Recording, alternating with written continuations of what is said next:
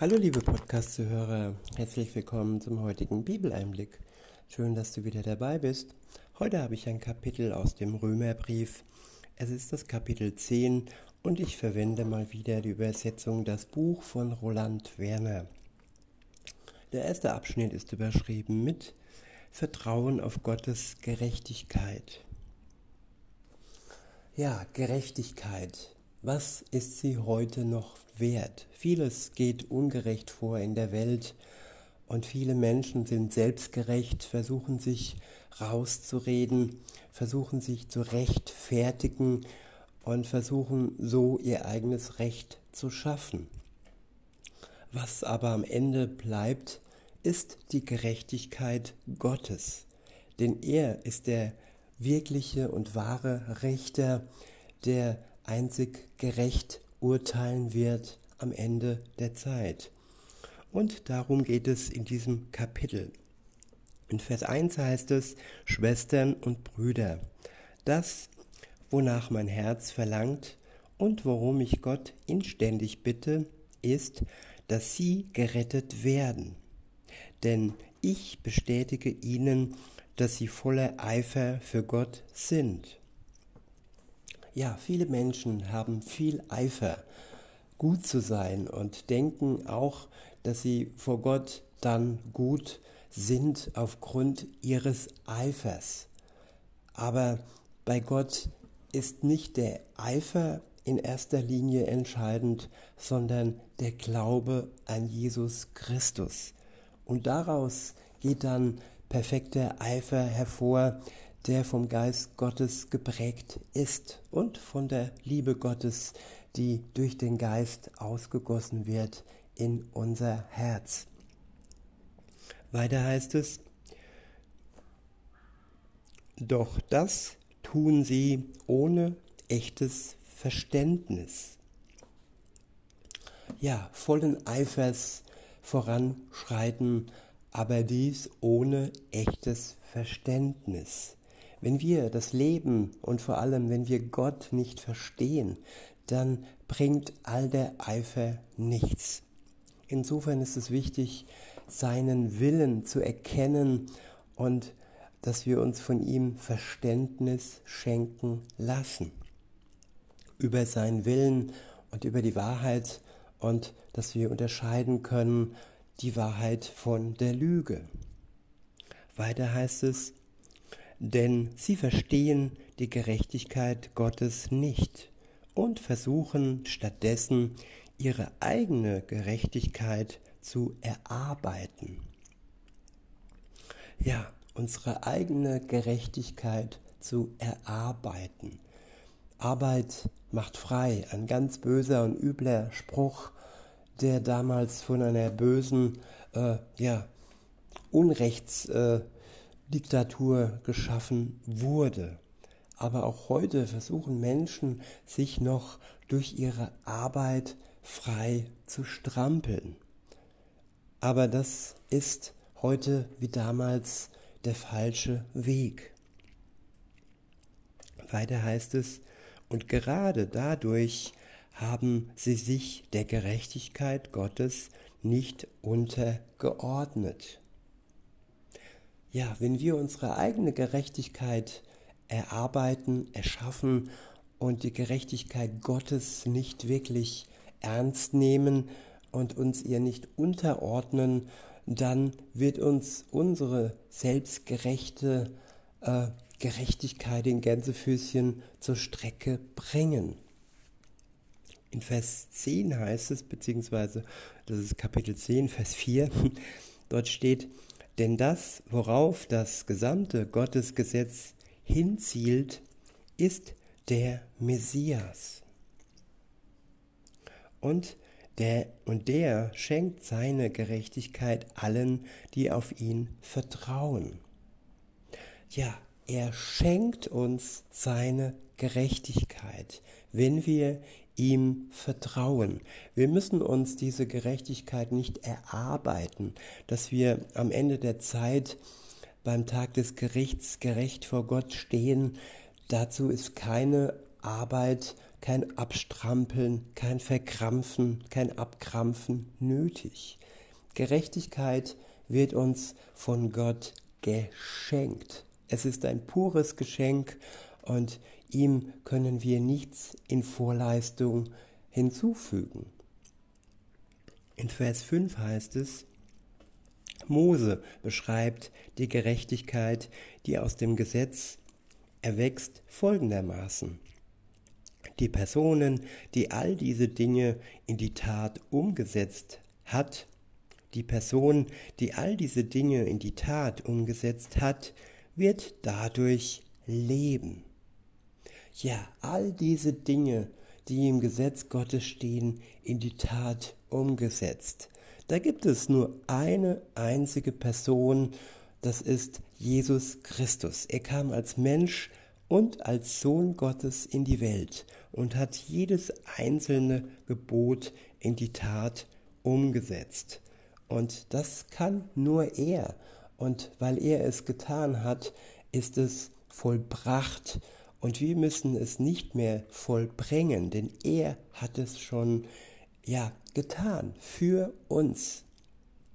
In Vers 6 heißt es, doch die Gerechtigkeit, die aus dem Gottvertrauen erwächst, hat als Grundlage diese Aussage aus Gottes Buch. Diese heißt, sprich nicht in deinem Herzen, wer wird hinauf in den Gotteshimmel steigen? Denn das würde ja den Versuch bedeuten, den Messias von dort herabzuholen. Ja, zu helfen, Jesus zu helfen, indem man hinaufsteigt und versucht ihn herabzuholen, ja, durch das Erklimmen, durch das Besteigen der Gebote, der Gesetze Gottes, versuchen, ja, Gerechtigkeit zu erlangen. Diese Erklimmung wird nur ein tiefer Fall mit sich bringen. Das steht fest. Und das Entgegengesetzte in Vers 7 heißt es, oder auch, so wie es weiter heißt, wer wird in den Abgrund der Unterwelt hinabsteigen? Ja, wer tat das? Wer stieg in den Abgrund der Unterwelt hinab, in das Totenreich? Das war Jesus Christus, der für die Menschheit gestorben ist, der hinauf ans Kreuz gegangen ist für uns und dann von dort oben hinabgestiegen ist ins Reich der Toten. Und daraus müssten wir ihn nicht holen, denn er kam schon mit der Kraft des Heiligen Geistes selber heraus, nämlich aus dem Grab nach dem dritten Tage. Weiter heißt es, das bedeutet ja, den Messias wieder aus dem Totenreich heraufholen zu wollen. Sondern, was sagt sie? Das Gotteswort ist dir ganz nahe. Ja, Gott ist uns ganz nahe. Wir müssen ihn nicht herabholen vom Himmel oder heraufholen vom Untergrund. Er ist uns ganz nahe. Es ist einfach nur, er ist uns einfach nur der Bitte entfernt, dass er ja mit uns eine Beziehung eingeht und ein Angebot entfernt, dass er uns aus Gnade erlöst von der Last unserer Schuld. Dazu ist keine große Anstrengung nötig, sondern nur Einsicht auf unsere Schuld, dass wir uns das eingestehen, dass wir einsehen, dass wir die Gebote Gottes nicht zu 100 Prozent befolgen konnten und dann die Bereitschaft und die Dankbarkeit, seine Erlösung in Anspruch zu nehmen und uns zu erlösen lassen von der Last unserer Schuld. Ich wiederhole und fahre fort. Das Gotteswort ist dir ganz nahe. Es ist in deinem Mund und in deinem Herzen. Damit ist genau die Botschaft des Vertrauens gemeint, die wir öffentlich verbreiten. Ja, das Vertrauen in Gott ist erforderlich. Für uns persönlich, aber auch für das, für alle nach außen hin, die nach Gott suchen. Und wenn sie den Schritt des Vertrauens gehen, dann werden sie errettet werden.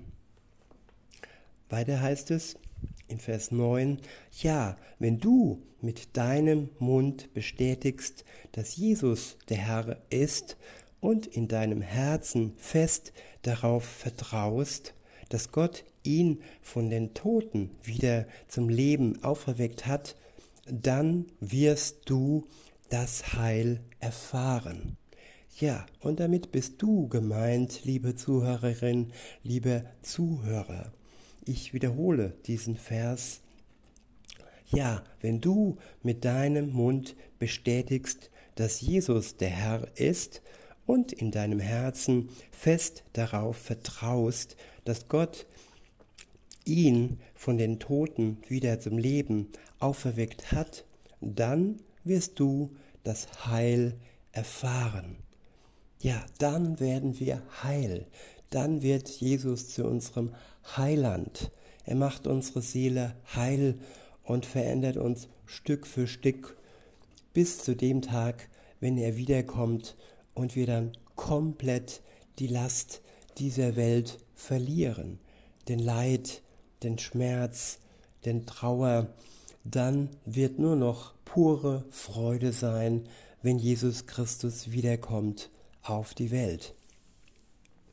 In Vers 10 und 11 heißt es, ja, mit ganzem Herzen vertraut der Mensch und das führt zur Gerechtigkeit.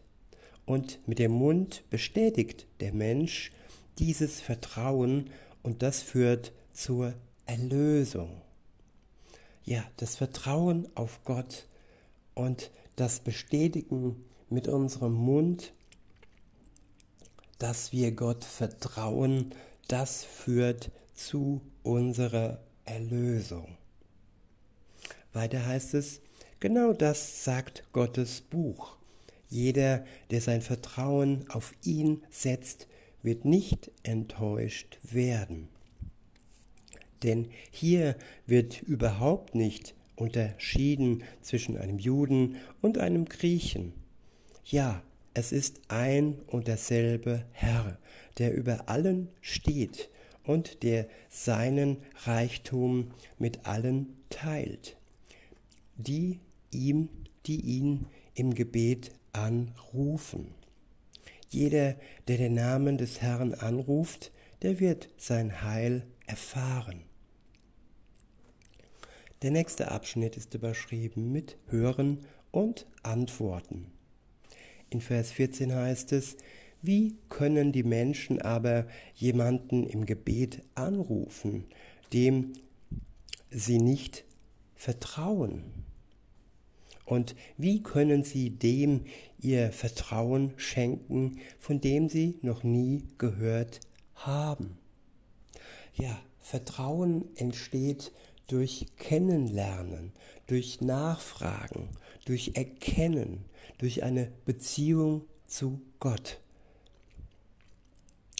Immer ist auch ein Vertrauensvorschuss nötig. Wenn ich mich neu auf jemanden einlasse und so auch auf Gott, dann ist es nötig, dass ich das Alte hinter mir lasse und dem Neuen Vertrauen schenke. Ob das Menschen sind oder ob es Gott ist. Ein kleines bisschen blind sind wir immer, wenn wir uns auf neue Menschen einlassen und so auch bei Gott. Aber Gott wird unser Vertrauen nicht enttäuschen. Das kann ich euch zu 100% versprechen, liebe Zuhörer. Auch wenn wir von Menschen enttäuscht werden, Gott wird uns am Ende nicht enttäuschen. Der Weg, er wird kein einfacher sein hin zu dem Tag, wo Jesus wiederkommt, aber am Ende wird unser Vertrauen auf Gott belohnt werden. Das ist gewiss. Weiter heißt es, Und wie können sie dem ihr Vertrauen schenken, von dem sie noch nie gehört haben? Und wie können sie etwas über ihn hören, außer wenn jemand ihnen die Nachricht überbringt? Und wie können sie etwas öffentlich weitersagen, wenn es niemanden gibt, der sie dazu ausgesandt hat? Davon spricht auch die Stelle in Gottes Buch, die lautet, wie wunderschön sind die Füße der Menschen, die gute Nachricht verbreiten. Und doch ist es leider so, nicht alle haben der guten Nachricht Vertrauen geschenkt. Schon Jesaja sagte das damals. Herr, wer hat den, wer hat den dem, was er von uns gehört hat, geglaubt? Ja, nicht jeder wird Gott Vertrauen schenken. Aber wenn du das tust, dann ist ja das Größte erreicht. Und dann kannst du hoffen und beten, dass die Menschen in deinem Umfeld es auch dir gleich tun. In Vers 17 heißt es, so entsteht also das Vertrauen aus dem Hören und das Hören aus der Nachricht vom Messias. Doch ich möchte die Frage stellen, haben Sie das etwa nicht gehört? Doch, natürlich, das belegt ja auch die Aussage in Gottes Buch. Ihr Schall ist in den ganzen Erdkreis ausgegangen und ihre Worte in die letzten Winkel der bewohnten Welt. Das ist der Auftrag Gottes, dass sein Wort in die letzten Winkel der Welt geht und dass der Schall seiner ja, Jünger und Kinder im ganzen Erdkreis zu hören ist und nicht ähm, bevor jeder einzelne Winkel bestrahlt und beschallt worden ist, wird diese, diese Welt ihr Ende finden. Erst wenn jeder Mensch die Möglichkeit hatte, das Evangelium, die gute Nachricht Gottes anzunehmen, wird diese Welt ihr Ende finden. In Vers 19 heißt es, doch an dieser Stelle werfe ich die Frage ein, hat das Volk Israel das etwa gar nicht verstehen können? Dabei macht doch schon Mose als erster diese Aussage. Ich will euch zur Eifersucht gegenüber denen anreizen, die nicht zu meinem Volk gehören, und ich will euch mit Bitterkeit erfüllen durch eine Nation, die nichts versteht. Und Jesaja spricht das noch direkter aus. Ich ließ mich finden von denen, die mich nicht suchten. Ja, ich wurde auch von Gott gefunden und habe nicht bewusst und direkt gesucht. Ich fand das Plakat, auf dem stand Mut zum Leben mit Jesus. Und vielleicht hat auch Gott dich gesucht, liebe Zuhörerin, lieber Zuhörer, noch bevor du ihn suchen konntest weil er dich so liebt und weil er von Anfang an wusste, dass du seine Liebe nötig hast. Weiter heißt es, ich ließ, ich ließ mich finden von denen, die mich nicht suchten, denen, die nicht nach mir fragten, bin ich deutlich erschienen. Doch zum Volk Israel sagte Gott durch ihn, den ganzen Tag lang habe ich meine Hände ausgestreckt zu einem Volk, das mir nicht gehorcht und ständig gegen mich redet. Ja, und Gott streckt auch heute noch seine Hände aus, jedem gegenüber, äh, der noch keine Bekanntschaft und noch keine mit keine Beziehung mit ihm geschlossen hat. In diesem Sinne, liebe Zuhörer, wünsche ich euch noch einen schönen Tag und sage bis denne.